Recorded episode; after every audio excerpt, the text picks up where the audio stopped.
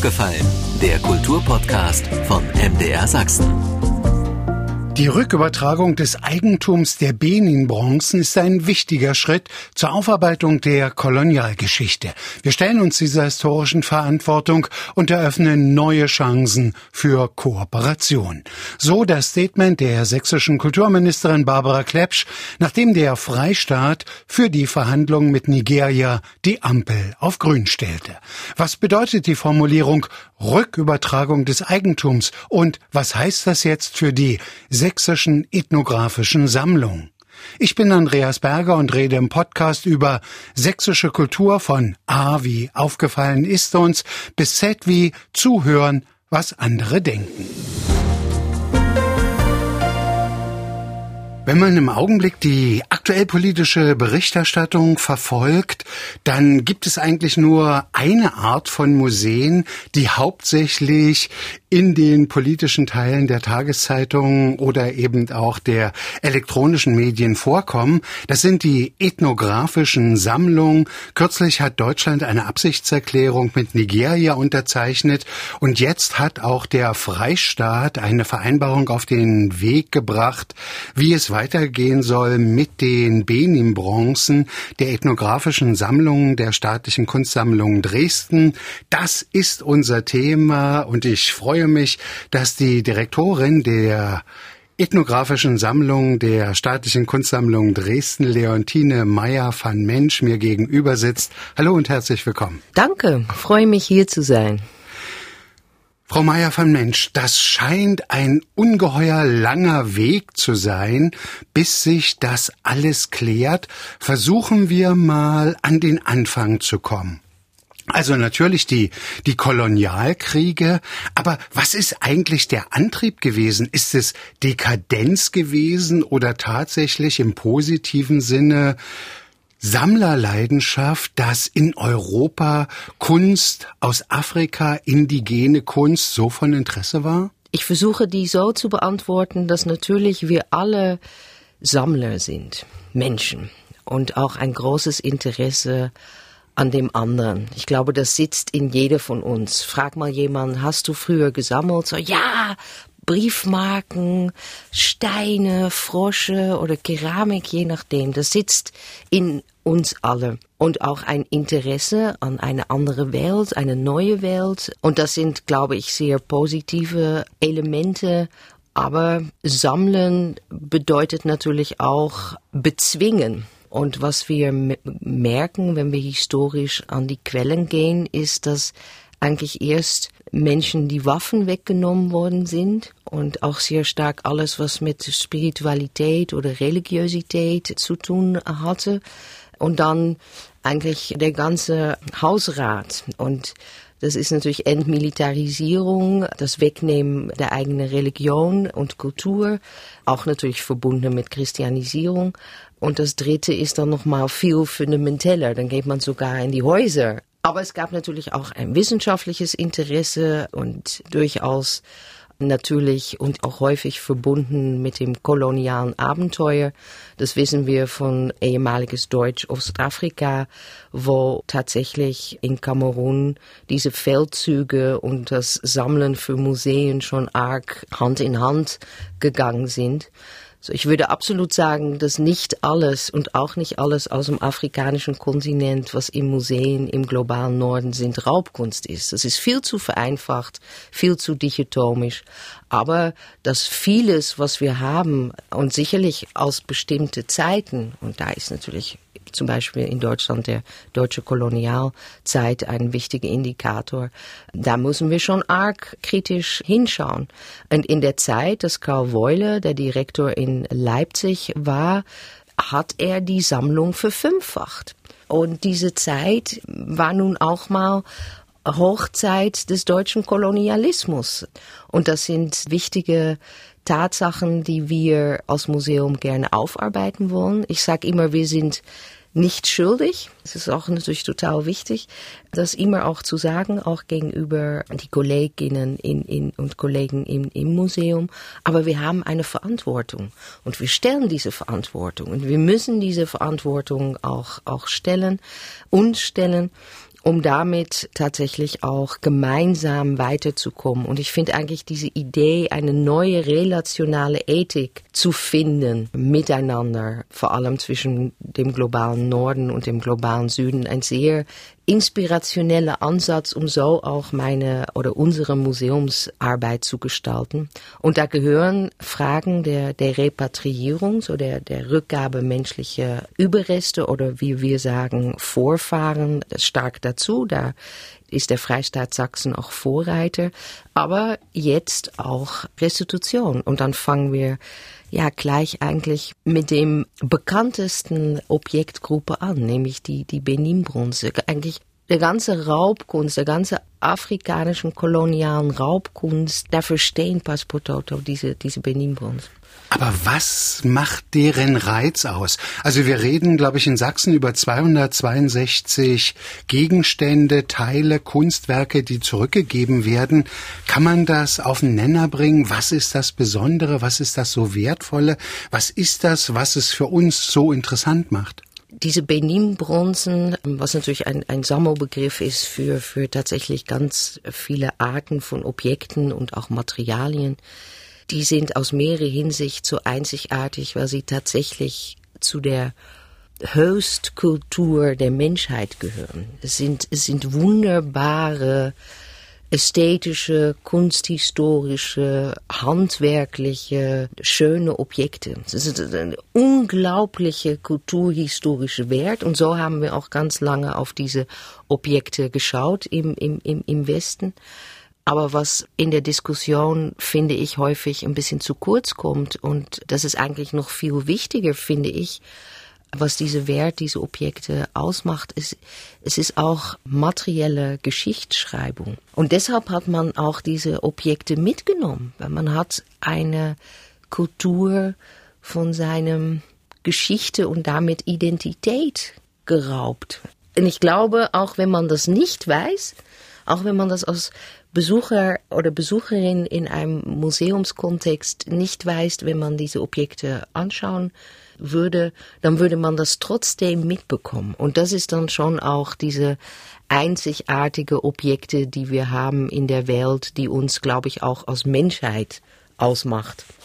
Zu finden waren insbesondere diese Benin-Bronzen in Leipzig, aber die ethnografischen Sammlungen der Staatlichen Kunstsammlung Dresden schließen ja nicht nur das Völkerkundemuseum oder das Grassi-Museum in Leipzig ein, sondern auch in Herrnhut und auch hier in Dresden. Wie muss ich mir das dann vorstellen? Werden diese 262 Gegenstände weg sein? Nicht mehr aufzufinden sein oder ich hörte mal davon, es soll eventuell Duplikate davon geben. Wie wird das sein? Wichtig nach dem 1. Juli, aber auch 12. Juli in Sachsen ist, dass wir jetzt anfangen, miteinander wirklich ins Gespräch zu kommen. Jetzt fangen auf kollegiale Ebene Gespräche an, wie wir dies zukünftig miteinander machen Lassen Sie mich wollen. sich, Sie noch mal unterbrechen. Ja. Also geklärt ist jetzt erstmal, es wird zurückgegeben. Geklärt ist jetzt die Eigentumsübertragung. Der Freistaat Sachsen trägt das Eigentum über. Und das war für uns als Museum auch sehr wichtig. Deshalb haben wir auch ganz bewusst eine Denkpause eingebaut. Sagen wir, zeigen die Benin-Bronze nicht mehr, ehe diese Eigentumsfrage geklärt ist. Und jetzt können wir wieder anfangen. Und deshalb wollen wir auch ganz bald wieder Benin-Bronzen zeigen, wo dann ein nigerianischen Künstler und Kurator auch der wichtige Impulsgeber ist. Und er war auch letzte Woche schon bei uns in, im Grassi. Und Eigentum ist was anderes als Besitz.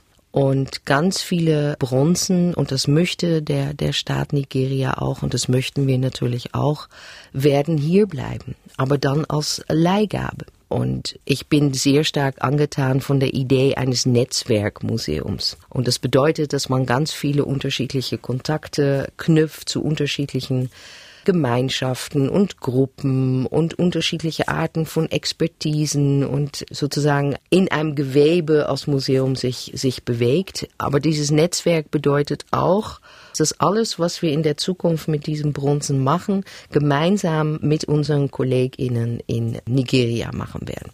So, nicht nur, wie wir sie ausstellen und was für eine Geschichte erzählt wird, sondern auch, wie werden die dann vermittelt? Wie wollen wir die eigentlich vermarkten? Aber eigentlich noch viel wichtiger, wie bewahren wir die auf? Ist das der richtige Art und Weise, die aufzubewahren?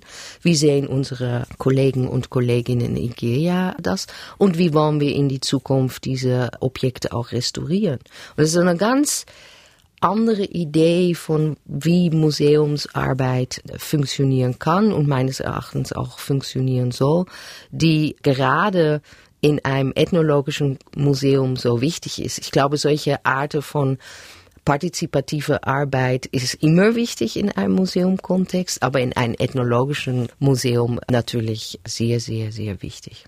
Wir reden in Aufgefallen über die Rückgabe der Benin-Bronzen an Nigeria mit Leontine Meyer van Mensch, der Direktorin der Ethnografischen Sammlung der Staatlichen Kunstsammlung Dresden. Vielleicht, ehe wir tatsächlich noch darüber reden, wie das jetzt im Einzelnen geschehen soll, schauen wir auch noch mal ein bisschen zurück. Insofern, dass eigentlich Völkerkundemuseen, ethnografische Sammlungen vor 30, 40 Jahren natürlich Besucher hatten, aber ich glaube nicht diese gesellschaftliche Öffentlichkeit hatten, wie das gekommen ist, seitdem eben diese Rückgabedebatten bestehen. Wie ist es eigentlich überhaupt dazu gekommen? Also was war praktisch das kleine Steinchen, das alles ins Rollen gebracht hat, das diese ganze Frage der Rückgabe angeschoben hat? Stimmen, die äh, für Rückgabe äh, plädiert haben, gab es schon ganz lange. Eigentlich schon recht bald nach der Plünderung und dann verstärkt von nigerianischer Seite seit der Unabhängigkeit. Und das haben wir im musealen Kontexten und auch in der Politik lange ignoriert. Aber unsere Welt hat sich gedreht. Wir sind auch viel stärker miteinander vernetzt. Auch die Globalisierung die Globali spielt eine Rolle. Die, die Globalisierung, die Digitalisierung, Social Media, so Aktivismus ist nochmal was anderes in der Aufmerksamkeit als vielleicht noch vor, vor 20 Jahren. Und natürlich gab es auch Generationswechsel im Museum, im Museen überhaupt und Dialogversuche. Die staatliche ethnografische Sammlungen sind auch schon elf Jahre im Benin Dialogue Group tätig. Das hat auch was mit Beziehungen aufbauen zu tun, untereinander kennenlernen. Und das gerade auf diese Beziehungen können wir jetzt so gut aufbauen. Das ist eigentlich total, total schön.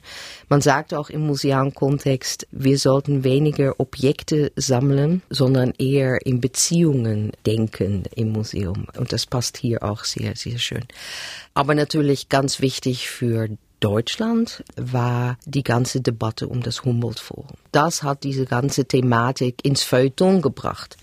Und das ist eine sehr interessante Zeit. Es ist auch eine Zeit der Unstabilität und des Umbruchs. Und deshalb glaube ich, dass da auch so viele Polarisierungen in der Gesellschaft sind, wenn man über Restitution spricht, auch sehr stark schwarz und weiß. Und eigentlich war mein Anliegen damals 2020 mit dieser Plakataktion von Emeka Ogbo im Dresdner Stadtraum, diese Diskussion über Restitution in dem Stadtraum zu bringen. Zu sagen, wir müssen darüber reden. Und diese vermisst in Benin, da auch so eine Art empathische Reflexion. Ja, was bedeutet das eigentlich vermisst in Benin? Was bedeutet das eigentlich auch für uns in Dresden? Weil wir sind irgendwie Teil dieser Geschichte, weil die Bronzen sind nun mal hier und nicht in Benin.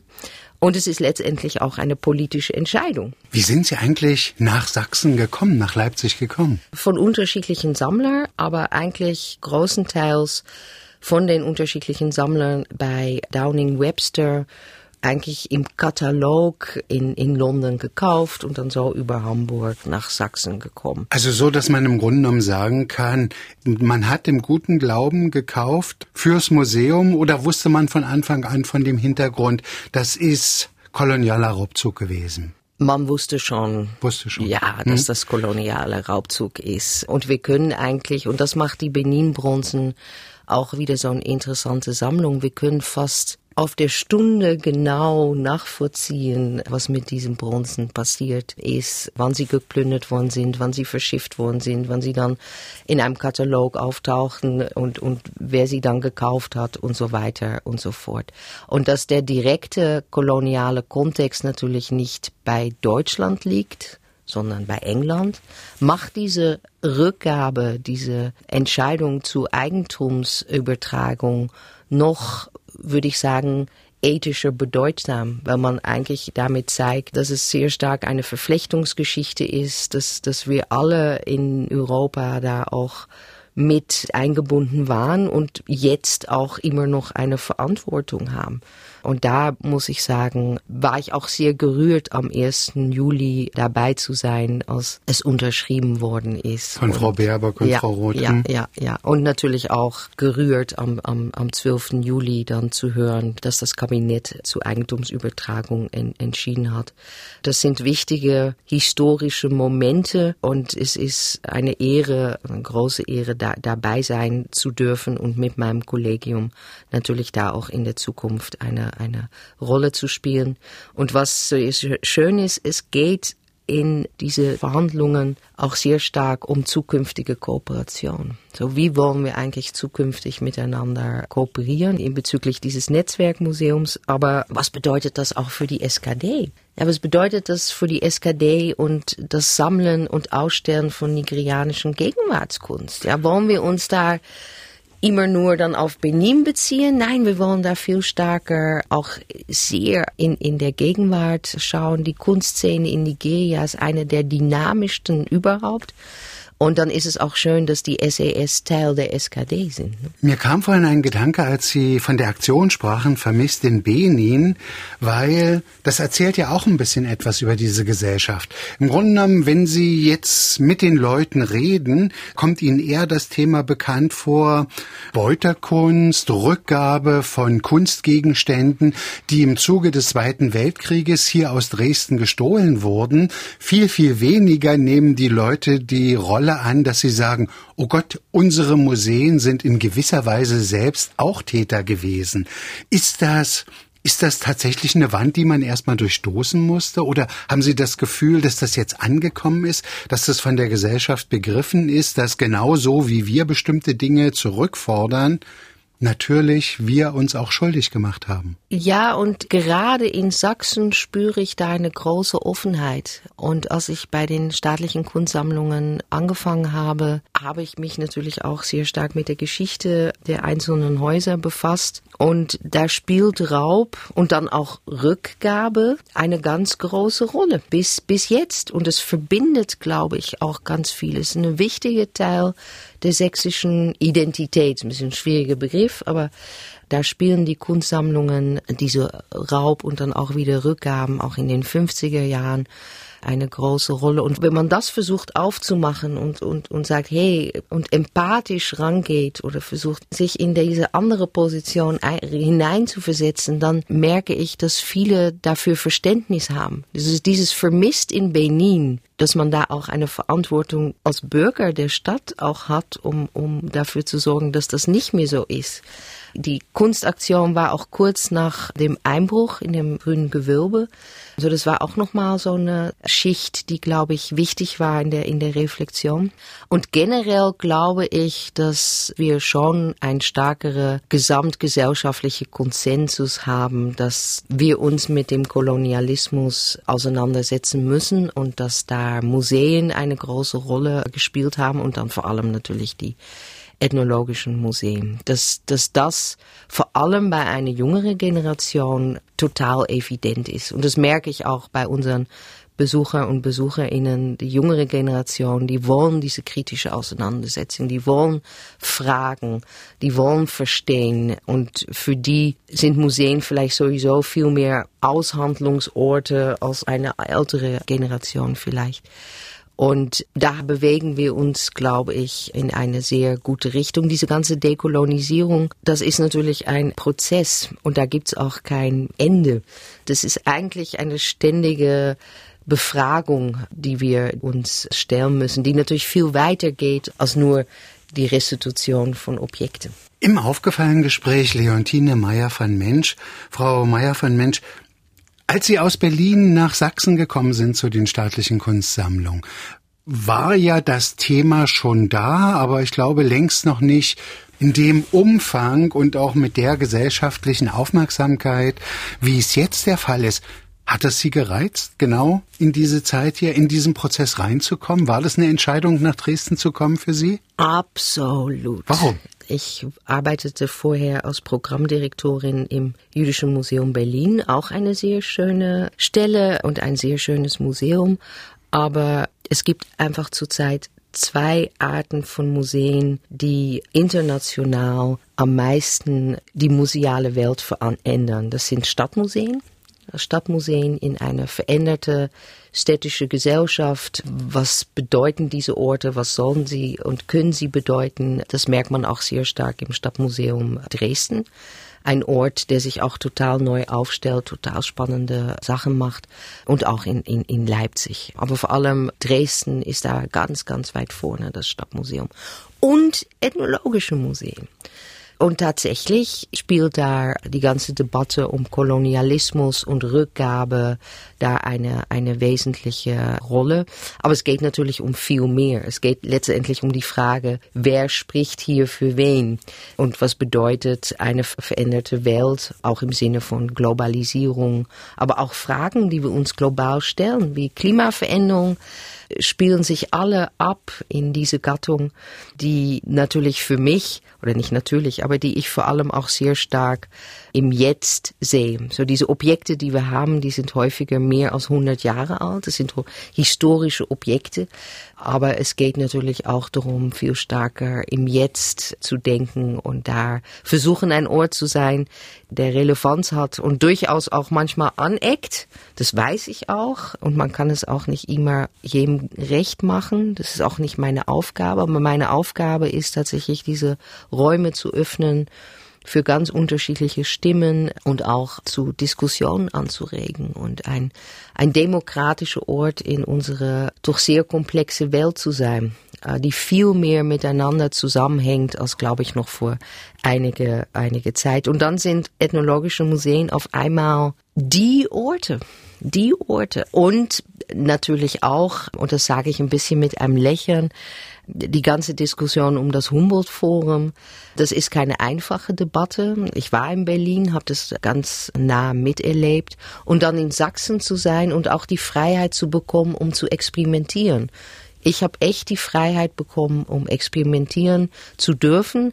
Und damit konnte ich dann so eine Aktion mit MEK Okbo auch starten, die, die, die schon auch, auch wichtig war für, für alles, was danach kam oder das japanische Palais in Dresden bespielen zu können und da neue, ja, ein Museum neu zu denken. Und das mache ich natürlich nicht alleine, es sind auch anderen im japanischen Palais oder auch in den anderen Häusern. Und hoffentlich daraus dann wieder Impulse zu generieren, die für die gesamtstaatliche Kunstsammlungen auch hoffentlich hilfreich sind. Und ich habe Sachsen auch als sehr experimentierfreudige Ort kennengelernt. Sehr diskussionsfreudig auch. Hier wird arg debattiert. Man kriegt auch zu hören, wenn man nicht zufrieden ist, was ich auch gut finde, weil ich eigentlich ein sehr offener, direkter Mensch auch bin.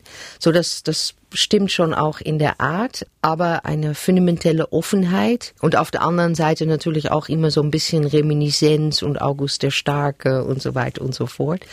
Aber in diese zwei Polen bewege ich mich sehr, sehr, sehr gerne. Und ja, nicht in Berlin zu sein, kann auch Experimentierorte generieren, die, die hoffentlich dann auch Impulse in Richtung Hauptstadt senden. Gehen wir mal zurück ins Museum. Also Sie haben uns jetzt gesagt, man hat sich über die Rückübertragungsrechte verständigt. Das heißt also, wenn ich es richtig verstanden habe, es wird nicht alles zurückgegeben. Eigentümer ist Nigeria, aber es kann durchaus sein, dass in deutschen Museen bestimmte Gegenstände bleiben werden. Wissen Sie schon im Augenblick ganz genau, wie viel von den 262 Sie zurückgeben? Nein. Das ist jetzt Verhandlungssache. Das ist jetzt Verhandlungssache. Wir hatten schon äh, Besuchen. Herr Abatijani war am Tag vor der Unterzeichnung am 1. Juli bei uns auch zu Gast in Leipzig. Aber er wollte noch nicht über Auswahlen sprechen. Er hat die Sammlung zwar angeschaut, aber er wollte noch nicht auswählen und das wird er auch nicht machen. Er ist sozusagen der Verantwortliche für alles, was mit Kulturerbe und Museen und Monumente und Archäologie in Nigeria zu tun hat, sondern dann werden andere Experten zu uns kommen. Aber er wollte vor allem uns kennenlernen. Wir kannten uns schon, aber was ist das für ein Haus? Was sind diese sächsische ethnografischen das Sammlungen? Das gerade Wie wichtig ist vielleicht in solchen Momenten, wo es ja auch um ein so kompliziertes Thema geht, das Persönliche, dass man sich kennt, dass man sich vertraut, das ist ja wahrscheinlich nicht so ganz einfach. Das ist das A und O in alles, glaube ich, was wir machen. Dass ich heute auch bei Ihnen in, im, im Studio sitze und wir unterschätzen das, glaube ich, manchmal zu sehr in professionellen Kontexten, aber es spielt eine Wahnsinnsrolle. Und deshalb ist es auch so wichtig, dass wir als SES e schon sehr lange in diese Benin Dialogue Group auch eine Rolle spielen. Man kennt sich. Man kennt sich schon mehr als elf Jahre an. Beziehungen haben viel mit Vertrauen zu tun und Vertrauen muss man erstmal aufbauen. Und durch diese historische Asymmetrie oder bis in der Gegenwart Asymmetrie zwischen Europa und dem afrikanischen Kontinent ist Beziehungen aufbauen vielleicht auch nicht immer so einfach und dann dauert es noch ein bisschen länger. Aber ich habe mich sehr gefreut, dass Herr Tijani zu uns nach Leipzig gekommen ist. Er fand dieses Reinventing Grassi-Projekt wunderbar. Er hat auch ein Skrupel, so ein Steinchen gekauft von einem partizipativen Restitutionskünstlerprojekt. Das fand er, fand er lustig. Er hat auch die Experimentierfreude und ein motiviertes Kollegium kennengelernt. Jetzt gehen wir dann an die, die nächsten Schritte. Die sind, also Sie haben vorhin gesagt, wahrscheinlich können Sie jetzt erstmal wieder die Benin-Bronzen tatsächlich den Besuchern zeigen, nachdem Sie sich ja damals entschieden hatten, die erstmal ja. rauszunehmen. Ja. Ab wann wird es ungefähr sein? Noch im Sommer? Ja, noch im Sommer. Das wird eine erste Auswahl, eine kleine Auswahl von Objekte, die Enoche Okbor, der Künstler und Kurator, der letzte Woche bei uns war, die Objekte, die er ausgesucht hat, die Geschichte, die er da gerne drüber erzählen möchten, werden werden wir ausstellen, in Kombination mit drei seiner Gemälde. Er hat Objekte aus der Sammlung genommen als Inspiration für drei Gemälde. So wir werden die Gemälde zeigen und die, die Objekte und dann die nächsten Schritte wären natürlich viel systematischer und viel inhaltlicher miteinander dann an der neuen Präsentation zu arbeiten. Wenn ich mir jetzt natürlich so eine Kunst anschaue wie, wie die Benin-Bronzen, das sieht natürlich ja anders aus, als wir europäische Kunst kennen. Ist das für zeitgenössische Kunst auch immer noch so unterschiedlich zwischen Europa und Afrika? Nein, ganz und gar nicht. Ist das und ein gutes Zeichen oder ein schlechtes Zeichen? Das finde ich ein sehr, sehr gutes Zeichen. Die erste Stellen, die ich implementiert habe, seit ich in der SES bin, ist tatsächlich eine Kuratorin für Global Art. Das ist ein sehr spannendes und dynamisches Feld, wo wir auch noch viel nachzuholen haben in Deutschland. Und natürlich kann man sich die intrinsische Frage stellen, warum soll ein ethnologisches Museum dies sammeln? Warum sammelt das Albertinum das nicht? Mhm. Und deshalb ist es so schön, dass wir Teil der SKD sind, weil wenn ich das jetzt mit unserem Blick sammle, dann kann es sehr gut sein, dass dann später und hoffentlich auch Teil der Sammlung des Albertinums wird, aber es ist sowieso Teil der SKD-Sammlung. Insofern kommen auch die einzelnen Museen miteinander ins Gespräch. Das wäre sehr schön. Das versuchen wir auch. MK Okbau hat gerade auch eine kleine Intervention im Albertinum und ich arbeite sehr gerne mit Hilke Wagner zusammen, aber auch mit meinen anderen Kollegen und Kolleginnen der Sammlung. Und da geht, glaube ich, die Reise auch sehr stark hin. Wir werden wieder stärker zu transdisziplinäre Orte werden, wo unterschiedliche Expertisen, unterschiedlichen Ansätzen zusammenkommen und, und dann kann auch tatsächlich eine ganz neue Art des Museums entstehen oder vielleicht wieder zurück zu wie Museen früher waren. Vielleicht gehen wir auch wieder ein bisschen zumindest methodisch zurück zu vorherigen Zeiten, so ein bisschen so Aufklärung. Aber Sammeln der Gegenwartskunst ist etwas, was wir gerne verstärken wollen und auch unsere Expertise einbringen wenn gewünscht. Es wird ein Museum gebaut werden. Wir haben in der SKD, in Nigeria. in Nigeria wird ein Museum gebaut werden in den nächsten Jahren. Wir haben in der SKD große Expertise, was präventive Konservierung anbelangt, Sammlungsmanagement. Wenn gewollt, bringen wir das gerne ein. Wir haben große Expertise, was Restaurierung anbelangt, was Bildung und Vermittlung anbelangt, was Museumsmanagement anbelangt. Wir haben so viel, was wir einbringen können, was wir auch einbringen wollen aus SKD, aber natürlich nur, wenn es gewünscht ist. Ist Sachsen an der Finanzierung oder an der Unterstützung dieses Museums auch beteiligt oder ist das Bundesebene? Das ist Bundesebene. Das ist Bundesebene, aber wir haben gesagt, auch in, in enge Abstimmung mit dem Ministerium, dass wir gerne unsere Kompetenzen einsetzen wollen, wenn gewünscht. Und die können custodisch sein, die können sehr stark mit der Sammlung zu tun haben. Aber wir haben natürlich innerhalb der SKD, weil wir so ein Verband sind, so einen schönen methodologischen Werkzeugkasten, die, die, die hoffentlich, wenn gewollt, da auch Einsatz findet. Und dann baut man wieder an eine neue Beziehung und dann baut man auch wieder neu Vertrauen und an diese neue relationelle Ethik. Und das ist dann auch eine andere Art von von neu miteinander vernetzt sein. Weil was ich immer so schwierig finde an diese ganze Debatte, Restitution wird immer als Verlust beschrieben oder zu viel noch als Verlust beschrieben. Aber wir, wir gewinnen nur. Wir gewinnen neue Geschichten, neue Erzählungen, neues Wissen, neue Erkenntnisse, eine neue Relevanz, nicht nur für uns, sondern auch für anderen. Da brauchen wir ein neues Narrativ. Rückgabe ist kein Verlust, Rückgabe ist nur ein Gewinn für Museen, für die Gesellschaft, für das Zusammenarbeiten. Und, ja. und kann neue Formen der Zusammenarbeit eröffnen. Eben beispielsweise durchs Leihen. Und Leihen hat ja auch wieder etwas mit Vertrauen zu tun. Insofern wollte ich Sie gern noch fragen. Ich beschäftige mich nun auch schon länger mit diesem Thema und habe auch durch einen Zufall mit der deutschen Botschaft in Nigeria zu tun gehabt. Und wo dann auch so Sätze fielen, naja, man muss natürlich eben auch genau beobachten, was passiert dann, wenn diese Kunstgegenstände nach Nigeria zurückkommen. Gehen die wirklich in die Museen oder werden die sehr schnell auf dem Kunstmarkt landen. Wir denken hier an die Wettiner. Der Freistaat hat ihnen Dinge zurückgegeben und den nächsten Tag standen sie im Grunde genommen bei Sotheby's auf dem Versteigerungstisch, ein bisschen zugespitzt gesagt. Ist daher diese Überlegung Rückübertragung auf jeden Fall der Eigentumsrechte, aber vielleicht durch Leihgabe bleibt manches bei uns? Es gibt auch einen starken Wunsch von nigerianischen Seite in Museen in Deutschland die Benin-Bronzen einfach auch zu zeigen. Das ist wichtig. Ne? Sind auch wunderbare Botschafter, eine sehr interessante Kultur und auch Gegenwart.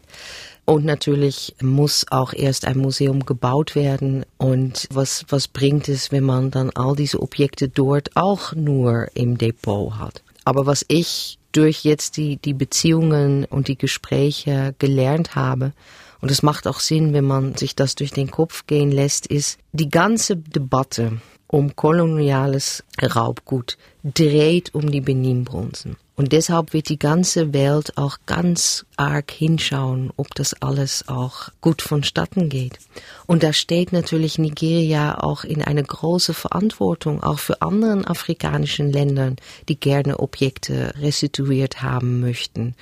Und ich weiß, dass das auch sehr stark als Verantwortung wahrgenommen wird und dass man sich davon sehr bewusst ist und deshalb auch da so handelt.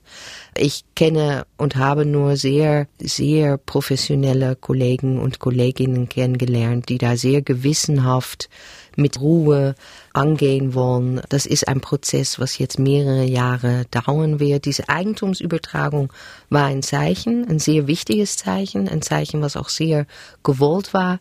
Und alles andere braucht Zeit und braucht viel Gehirnschmalz. Kolonialismus ist im Grunde genommen eine Form der Politik des Überhebens eines Volkes über ein anderes. Die Deutschen haben sich auch schuldig gemacht. Macht man jetzt diese historische Schuld wieder gut? Kann man das Buch zuschlagen, wenn alles geklärt ist? Haben wir noch eine Verpflichtung? Ich glaube, dass diese dekoloniale Geschichte ist nie ein abgeschlossenes Kapitel. Das merken wir mit dem 20. Jahrhundert, das deutsche 20. Jahrhundert und das natürlich auch mit dem Kolonialismus so. Ich sehe Dekolonisierung echt als Prozess, der natürlich nicht abgeschlossen sein wird, aber immer wieder uns anregen soll zu, zu, zu Reflexion und Beschäftigung. Aber was ich ein spannendes Wort finde, ist das Wort reparieren. Mhm. Und das Wort reparieren kommt in diese ganze Debatte um Rückgabe von menschlichen Überreste, aber auch Rückgabe von Objekten ganz häufig zurück. Reparieren. Was, was anderes ist als heilen, aber reparieren. Und das finde ich ein für mich auch wichtiger Begriff, kommt auch im Judentum sehr stark vor. Aufgabe, die Welt zu reparieren. Das heißt Tikkun Olam. So, wir haben alle die Aufgabe, die Welt zu reparieren. Und ich glaube, dass wir aus Deutschland, dass wir aus Sachsen jetzt einen Beitrag dazu leisten, zu versuchen, diese Welt ein bisschen zu reparieren. Aber es gibt noch sehr viel zu reparieren. Und auch wenn repariert ist, wird natürlich auch noch immer eine Narbe sichtbar sein aber das kann auch wieder aufmachen für neue Gespräche und neue Reflexionen. So Narben sind auch was ähm, Schönes, finde ich immer. Aber ich möchte nicht zu poetisch werden. Reparationen werden auch irgendwann mit Geld belegt. Ist natürlich auch eine Debatte, wo wir in Museen gar nicht drüber, das ist nicht unsere Aufgabe. Was interessant ist und vor allem für Nigeria so wichtig, Nigeria ist ein sehr junges Land ist einer der jüngsten Länder Afrikas und damit in der Welt. Und eine sehr junge Gemeinschaft, eine sehr junge Gesellschaft, ein Stück Identität wieder zurückzugeben, ein, ein Stück der Identifikation. Und da kann man dann sagen, na ja, aber die Benin-Bronzen, Edo State, das ist natürlich nicht ganz Nigeria und hm, da gibt es auch viele Probleme. Ja, aber gerade deshalb kann man auch damit versuchen, ein neues, positives Selbstbewusstsein zu kreieren, weshalb dieses Land auch tatsächlich möglicherweise in einigen Jahren ganz anders dasteht und ein anderes Gefühl von sich selbst hat. Und da möchte ich dann auch wieder die staatliche Kunstsammlungen nennen. Ich glaube, dass die staatliche Kunstsammlungen für Sachsen und vor allem für Dresden nach 45 ganz wichtig waren und immer noch sind. Und ich glaube, dass deshalb Dresdner und Dresdnerinnen und die Einwohner von Sachsen das eigentlich sehr gut verstehen, dass das so wichtig ist für eine Gesellschaft. Und teilweise ist das vielleicht zu konstruiert, aber warum nicht? Und warum hat dann auch nicht jede Gesellschaft darauf ein Anrecht? Und das muss man auch in einem globalen Kontext sehen. Und Kulturdiplomatie ist ähm, natürlich auch ein interessantes Mittel, um, um vieles auch international via Kultur zu versuchen zu klären oder einen Beitrag zu liefern. Und da spielt natürlich auch diese Rückgabe eine Rolle. Das Wort Kulturdiplomatie ist natürlich auch einige Male am 1. Juli in die Gespräche gefallen. Soweit der aufgefallen Podcast von MDR Sachsen zur Zukunft der Benin-Bronzen mit Leontine Meyer van Mensch von den Staatlichen Kunstsammlungen Dresden. Ich bin Andreas Berger. Jetzt schon verabreden können wir uns gern für die nächste Folge und vielleicht haben Sie auch selbst eine Anregung, wem Sie im Podcast gern mal zuhören würden. Schreiben Sie an aufgefallen.mdr.de. Aufgefallen gibt's jeden Montag neu, überall wo es Podcasts gibt und natürlich so auch in der ARD Audiothek. Aufgefallen, ein Podcast von MDR Sachsen.